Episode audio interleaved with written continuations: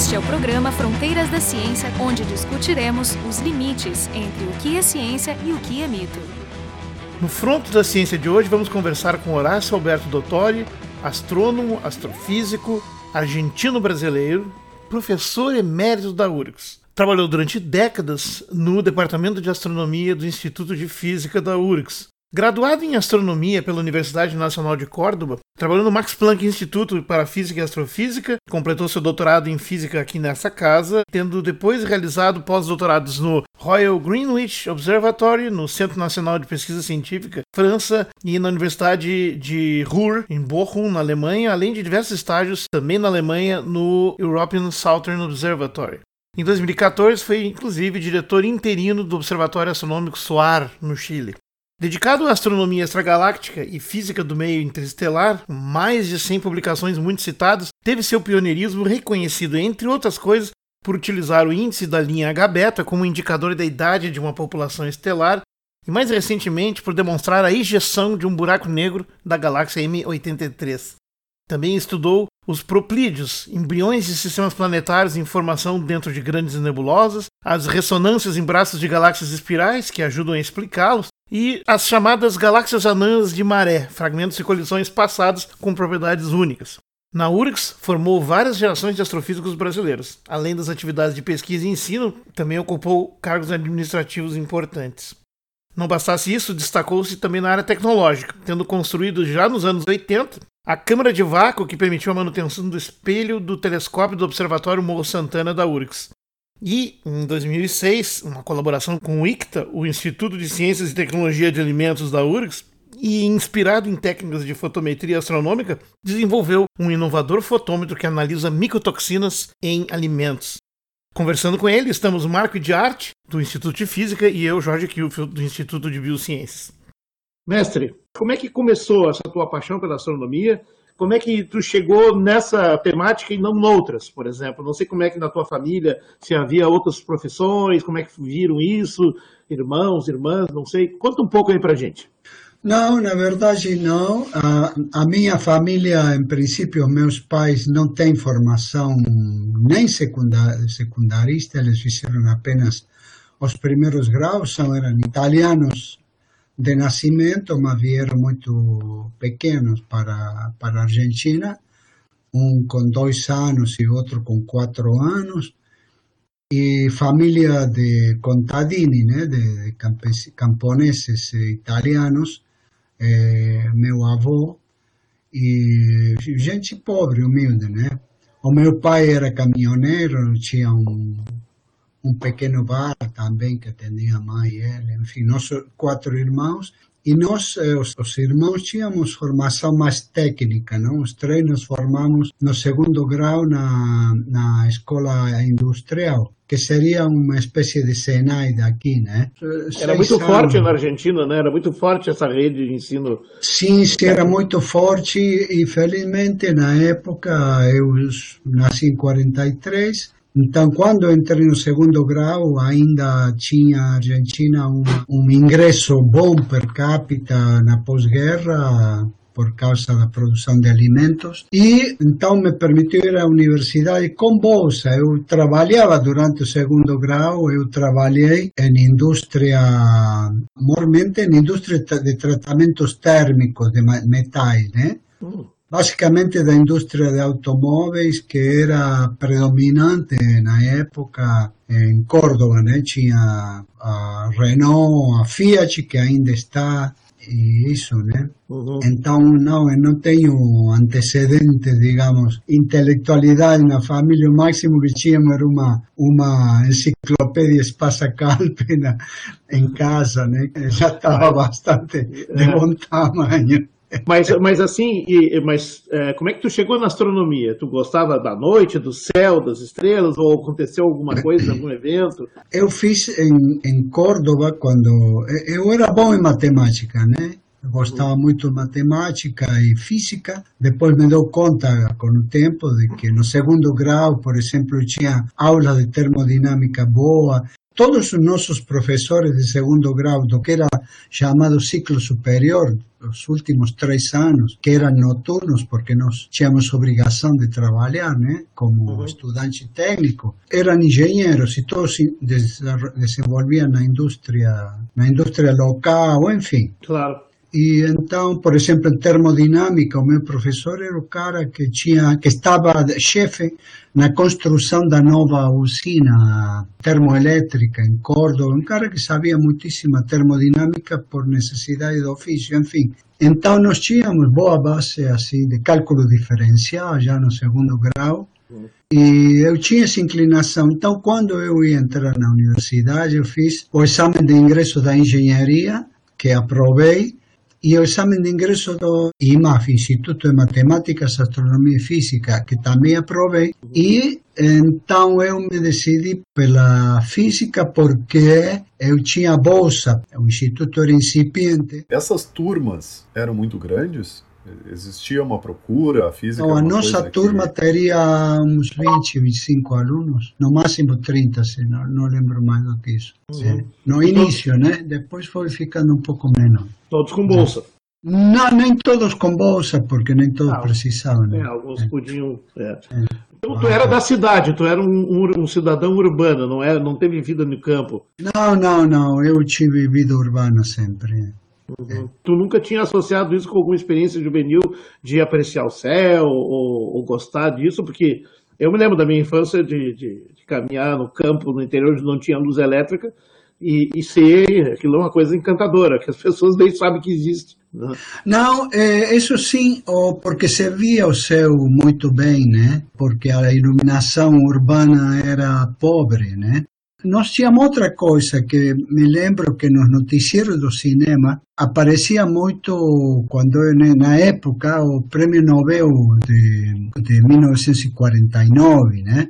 Ah, o tu fala do Bernardo Hussein? Do Hussein, exatamente, hum, Bernardo tá. Hussein. E ele aparecia na televisão, então, claro, chamava atenção isso. Eu não entendia nada do que era um prêmio Nobel, mas o cara era um cientista famoso, então um pouco entrava assim essa essa essa coisa da ciência no noticiero lampejos da vida acadêmica sim sim não era muito era muito mais presente digamos. Tinha um certo culto por essas coisas o que é muito importante né e o Sarmiento por exemplo que foi quem instalou a, a obrigatoriedade da escola primária na Argentina no início de 1900 enfim eram todas coisas que se cultuavam muito, creio. Ele foi o fundador do Observatório Astronômico, então era o observatório naquele morro na periferia da cidade, se via muito bem, um prédio lindo, majestoso, assim, né?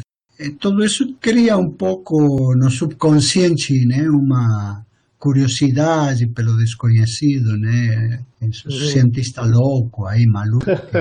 Não, pois é, então, tu chegas na. Tu tá numa cidade que tem uma das universidades mais antigas da América Latina. Isso. E além dessa história, também um dos observatórios mais antigos das universidades na América do Sul. Sim, e... sim. Inclusive está o, o, de Rio de Janeiro, acho que o de Córdoba é anterior ainda, né? Sim. Importante do Observatório de Córdoba que iniciou a astrofísica muito cedo. Sim. E então, veja, é incrível, mas em 1913 manda a primeira expedição como país sozinho, imagina, teria, não sei, 2, 3 milhões de habitantes Argentina na época, manda uma expedição a Crimeia para testar a teoria de relatividade de Einstein, né? que ainda não estava feita a teoria geral, mas já se tinha essa informação da deformação do raio de luz. Né? Então manda para o eclipse na Crimeia uma expedição que é um desastre, porque primeiro não tiveram tempo bom, mas segundo se declarou a guerra né? na ah, poxa, pegaram tudo de ruim. Pegaram, os caras foram e voltaram como quatro, cinco meses depois de, que tinha terminado o eclipse. Que,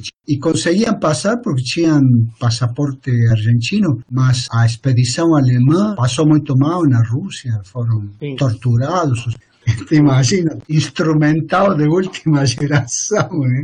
Enfim, caso que também Passa 4 teve uma expedição na Argentina, eu acho que foi em 16, mas já o Congresso não aprovou o pagamento para ir a, a Sobral, que foi a expedição onde se detectou finalmente o fenômeno, né? É, exatamente. No Brasil se comprovou a relatividade geral, é. exatamente. Então, na época era era muito bem quisto o assunto, né? Uhum. Imagina Mas... para o Congresso decidir financiar uma viagem dessa natureza. Inclusive nessa parte de astronomia e astrofísica, é até uma distinção importante. As pessoas pensam, ah, um astrônomo ele faz astronomia, a astronomia é olhar o céu com o telescópio, descobrir estrelas, contar estrelas. O que, que distinguiria a astrofísica da astronomia estándar, assim?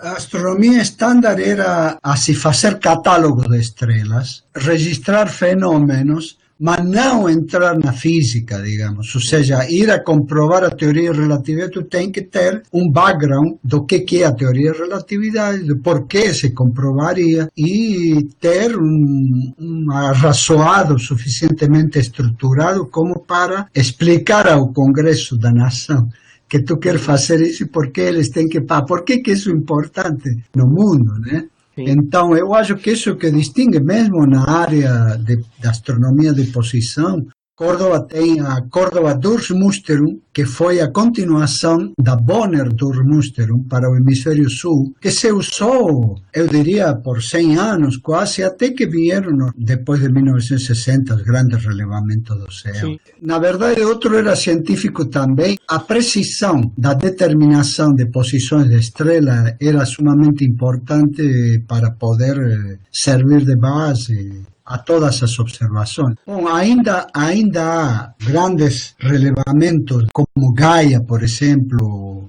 feito com satélite, que se refere à posição das estrelas no céu em sistemas de referência como quasares, que são sumamente importantes para descobrir a estrutura próxima da galáxia com movimento próprio das estrelas. Então tem muito a ver ainda a separação do nome o outro, digamos, é pegar a estrela de cor vermelho, saber por que de cor vermelho, tudo isso, que é, na verdade, que não há uma divisão clara do que é, quando é astronomia quando é astrofísica, mas eh, eu diria que hoje o nome astronomia é que nem o sistema de coordenadas antigos que se mantém, porque são uma tradição e porque há muitas coisas do passado que, que vêm nesse sistema, né?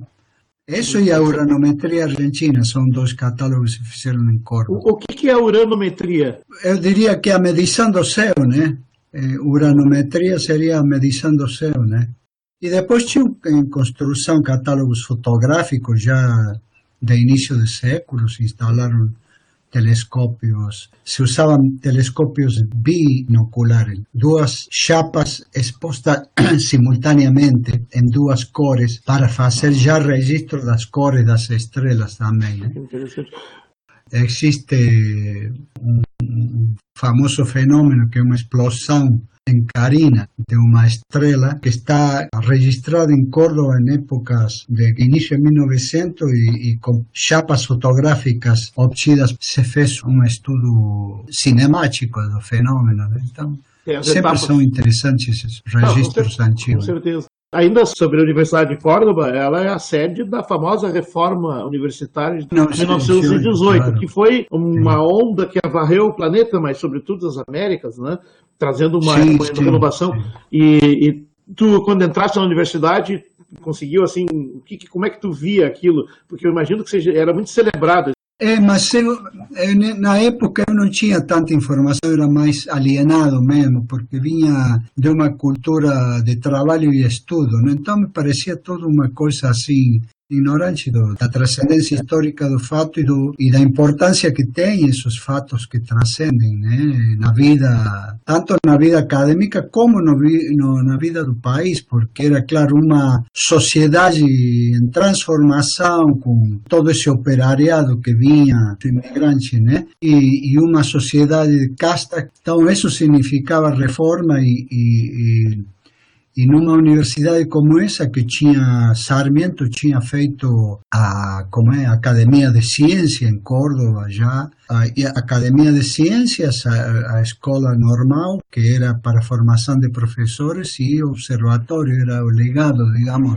de Sarmiento. Existia as raízes de uma de um novo de uma de um pensamento novo né Tu entraste então na graduação? Em 1963, início, ou seja, que entrei um pouquinho antes de fazer 20 anos. Com, e, então, como estudante da final do ensino técnico, esse avançado, e depois na faculdade, também pegou uns anos bem agitados da Argentina. Sim, sim, é. claro. Aí é que tu, tu tinha que te formar mesmo, tinha que entender mesmo a coisa, porque era. É, agitação. É, agitação na Argentina, né? Ou seja, uhum. com períodos mais ou menos é, intensos ou violentos, né? Os golpes militares que aparentemente como é que foi a tua graduação na, na física? Olha, eu tinha professores, não nos queixavam muito os professores, né? Tinha muita queixa de alguns professores, né? Não sei se porque a gente não entendia, eram herméticos eles, ou eles não, não tinham formação suficiente. Isso a gente entende até hoje, né? Porque, claro, era um instituto incipiente, então teve que se fazer sobre a base da Escola de Engenharia, que se bem era eh, para professorado de segundo grau, o engenheiro eh, eh, nesta área é importante, pois tem uma base sólida, matemática e física. Para um instituto de física falta a concessão do, da pergunta, do questionamento, né? Então, as coisas que a gente ensina na física tem que ter uma, uma conexão com a natureza, né? Porque senão se transforma no estudo de um livro de mecânica quântica onde o fenômeno aparece um pouco distorcido, assim como se fosse toda uma criação da cabeça humana, né? O que é uma teoria científica, né? E a teoria científica é uma efervescência. Vê agora, quando tu é novo, que tu não vê, tu sente uhum. as consequências de não ter isso. Né? Então. É interessante essa distinção ciência e tecnologia que na Argentina sempre foi muito clara, com o trabalho do Mário Burri, do Oscar Varsavsky, distinções sim, sim, sim. Que, que aqui não se faz tanto, às vezes. Não, é que, é que a tradição livre pensadora na Argentina era muito forte, um pouco o que acontece aqui no Rio de Grande do Sul acontecia. A tradição livre pensadora tinha presença eh, importantíssima no, no Estado Nacional, não numa região, né? em todo o Estado Nacional. E com resistência do clericalismo, em claro. muitos aspectos, eu escutei uma palestra de um cara aqui, no Estúdio Clio, em Porto Alegre, que me abriu uma perspectiva da qual eu não tinha noção, e é que tudo muda na Argentina com o Congresso Mariano da Igreja Católica em 1933, acho que foi, que veio um cara muito que ficou famoso na Argentina, que era Monsenhor Pio Laghi, e que vinha com ordens expressas em relação a essa preocupação que tinha a igreja com o avanço que tinha o livre pensamento na Argentina, os livres pensadores, né? é, dos quais é. havia muitos. Além do que tinha toda a agitação política também. Bom, aí já tinha começado os golpes militares, né, desde essa época, Irigoyen. Mas essa instrução do LAG, o, que, que era essa instrução? O que, que a igreja queria? A igreja queria estabelecer uma, uma, uma barreira, digamos. Ah, sim. Ao pensamento, ao livre pensamento na Argentina. Eu acho que o golpe esse de 33 vem um pouco atrelado a essa, porque sempre teve uma vinculação muito grande da igreja com o, o, os militares, né? Militares e a oligarquia, né? A oligarquia é muito forte. Né? É, a oligarquia, basicamente a oficialidade era a oligarquia. Essa hegemonia dentro do militar um pouco se quebra, um pouco. Uhum. Em 55, claro, com o golpe a Perón, porque eh, havia bases peronistas muito fortes, então, uhum. mas não, não se quebra totalmente, a hegemonia segue, né? Com alguma contestação, porque até o golpe o último golpe. Não se pode falar de pior quando morrem pessoas torturadas e tudo isso, mas o 55 foi forte, porque foi os militares ametralharam com aviões a população no centro de Buenos Aires. Né? Minha mãe é argentina, ela, é. sim, mas ela passou por isso, inclusive ela, ela saiu para ir ver o que estava acontecendo na praça, onde passavam os, os aviões Não, é metralhando é, a multidão na praça. O congresso foi um negócio chocante, assim. Mas a, Uma, da, uma experiência que a minha mãe teve, que eu acho que tu também deve ter tido, é esse contraste dentro da universidade de professores de uma velha guarda elitista, arrogante, autoritária, né? E os novos que vinham com ideias de livre pensamento. No instituto isso não se sentia tanto, sabe? Porque ah, é? era como era um instituto novo, a gente que vinha vinha não existia a tradição do claustro. Já nas escolas tradicionais, inclusive na engenharia, existia a tradição do claustro. Na, no nosso instituto não. Bom, mas então avancemos. Assim, dali tu saiu para a Alemanha. Sim, eu fui para Munique, para o Instituto Max Planck. Eu estudei com o Ehlers, que faleceu já um tempo. Isso, o instituto tu... era muito interessante, sim. Foi ali que tu pegou, então, nessa experiência, esse gosto pelo viés teórico da astronomia, né? Que eu sei que tu tem uma construção muito interessante ao longo dos anos, né? De, de fazer essas perguntas mais profundas e tal. É, eu, eu, trabalho um pouquinho assim na área de, de galáxias, sim, trabalhamos uh, perturbações de disco e essas coisas. Nunca exatamente teórico, mas eh, levantando algumas questões, por exemplo, sobre a formação de braços espirais. Eh. Fiz vários trabalhos nesse sentido, sim. É. E tu retorna para a Argentina. E aí tu trabalhas um tempo ali na, em Córdoba? Sim, eu não, estive uns três anos, mas aí eu tive problema, tinha que voltar. Tu chegou a pegar o 68 na Alemanha? Eu voltei início de 72, sabe? Me lembro ah, que Então tu pegou, tu pegou os anos é. agitados europeus também. Onde eu estava, não se sentia tanto. Como eu estava no Instituto Max Planck, não participava da vida universitária muito incrível, eu era bastante alienado nessa época, né? Esses primeiros tempos aí, tu já começou a trabalhar em que temáticas? Assim, é, tu sempre trabalhou com galáxias, com, com astrofísica estelar? Sim. Ou, Não, eu estava em princípio estudando relatividade com ele, né? O qual era muito árido, eh, porque o que eu queria era estudar núcleos de galáxias, né? Esse assunto aplicado a núcleos de galáxias que meu orientador, que era um grande cara aqui na Argentina, Cerci, José Luis Cerci, que o nome dele está muito bem registrado. Na... Sim, tem uma categoria de galáxias com o nome de Cerci. Cerci de Cerci Pastoriza, que, que foi o doutorado da Miriane, né? E, mas ele tinha uma ideia sobre esse tipo de fenômeno que não era correta mas que apontava na direção correta. Então, ou ele estava longe de, de, de, trabalhar nesse tipo de fenômeno, sabes?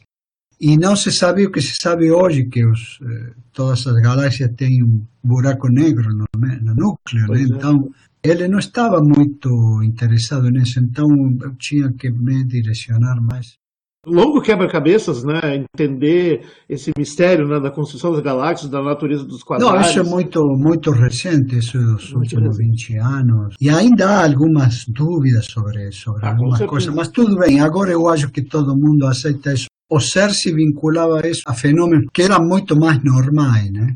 Mas depois a Miriani, é que o trabalho da Miriani demonstrou que esses núcleos, que não é exatamente o núcleo, mas é a periferia do núcleo, é, que tipo de fenômeno é, né? Sim, nós temos é, uma gravação com ela, é, ela é. narra isso em bastante detalhe. E, e, é interessante como essa descoberta, essa sucessão de descobertas é toda muito recente e costura né, teoria avançada em modelos matemáticos com uh, as observações e então pegou também nesse período dos 70 para cá toda a revolução tecnológica, né? Das, porque o que foi fundamental foi o avanço técnico para poder medir coisas que Sim. comprovassem esse tipo de fenômeno. Eu, eu, Mas... eu, perdi isso por um fato mais lamentável, que eu estive preso dos militares durante quase três anos, então eu perdi muita coisa. Isso, aliás, eu, eu, meu cérebro apagou, né? salvo o livro do Landau e Lipschitz, que eu repassava de memória, pois não tinha o livro, que é um livro muito interessante, aliás, porque faz... A... De relatividade? Não, não, de mecânica clássica, porque ele faz a mecânica clássica através dos princípios de conservação, né? que pelo teorema de Noether são é, simetrias. Fantástico livro de, de Landau e Lipschitz. Então eu, durante todo esse tempo que eu estive preso, eu rememorizava o livro Landau e Lipschitz. Eu tinha estudado por minha conta, porque não era usado na, na graduação. Perdi muita coisa, perdi o, a, a, formação destas ejeções de quasares, né? o, o boosting relativista que descobriu Martin Rees, todo isso foi nessa época, os quasares mesmo, por Schmidt, né? Martin Schmidt. Então, essas coisas eu saí muito abalado desse assunto. Eu me levantei aqui no Brasil, realmente, né? que eu é a razão pela qual agradeço tanto. Me, eu me dediquei muito ao trabalho aqui, né? Que anos tu chegaste aqui? Eu cheguei em 78. É. Aí tu vai fazer o teu doutorado aqui na física? Não, era um princípio, a Miriane foi contratada, né?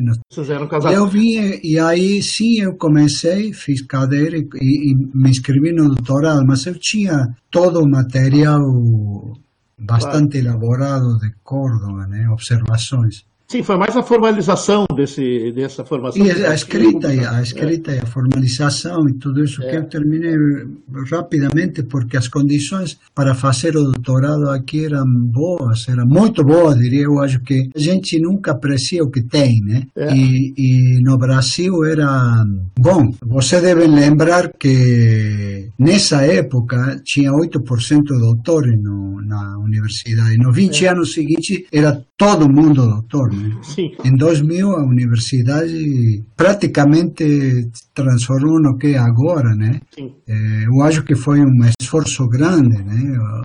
Tanto da, da União como da universidade, né? Uhum. E eu acho que temos um nível, estou vendo, no Concerto Nacional fazemos bastante bonito, né? Sem dúvida. É. No âmbito internacional também, tanto a universidade na área de medicina, bioquímica, faz Sim. bastante, bastante é. bonito. Né? Então, tu, se tu chegou aqui, ainda trabalhou um tempo numa atividade técnica que conectou aí com o teu ah, passado? sim, sim. O que acontecia que na época era bastante utilizado o telescópio do Morro Santana, que era um telescópio de apontamento manual, era old fashion, né? Bom, tinha um fotômetro muito avançado e então o grande problema que tinha era o espelho. O espelho estava muito ruim. Foi enviado a São Paulo para a luminização e a experiência foi ruim. Foi enviado à Alemanha e demorou um ano em voltar. E quando voltou, que era a época em que nós estávamos chegando, o telescópio estava mal iluminizado porque era transparente. Tu via através dele, ou seja, perdia muita luz. E então eu decidi fazer uma Câmara de Baco e, e me enganchei muito com o professor Ricardo Franchi, que também tinha interesse em desenvolver a Câmara de Baco. Fizemos toda uma marra aqui, encontramos uma firma que fazia os tanques de leite para Mumu, uns tanques de aço gigantescos. Aí eu projetei a câmara, levei os planos para os caras, e os caras fizeram uma câmara muito bem feita. Uhum. E então nós polimos essa coisa à mão.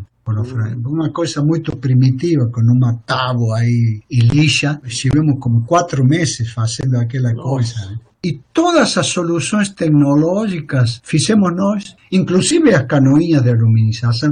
O próprio alumínio, nós, nós usamos alumínio comum porque não tínhamos ainda dinheiro para comprar. E aluminizamos com alumínio desse papel que se vende em supermercados. O que fazíamos previamente era fazer uma limpeza do alumínio, um aquecimento prévio para que soltasse toda a sujeira que tem. E depois aluminizar. Um trabalho de doido, mas saiu muito bem. Uhum. Claro que fizemos muitas vezes, não foi uma vez só, né? Bom, a mim me tocou isso também com o fotômetro que desenvolvi no ITA, né? Pois é, essa Eles... é outra história interessante. Tu desenvolveu um fotômetro para detecção de toxinas em alimentos. Isso, é uma fotometria por fluorescência, né? E eles têm um método muito primitivo, que é fazer a óleo a comparação. Então, o que, o que, simplesmente o que fiz foi fotografar isso, né? Foi um aparelho para fotografar corretamente isso e quantificar, porque aí, claro, com detectores eletrônicos, tu pode quantificar isso. No caso, o fotômetro foi criação minha, mas o detetor é importado, é óbvio, né? Não, não, não temos capacidade para fazer isso. Mas esse, esse fotômetro está parado no ICTA.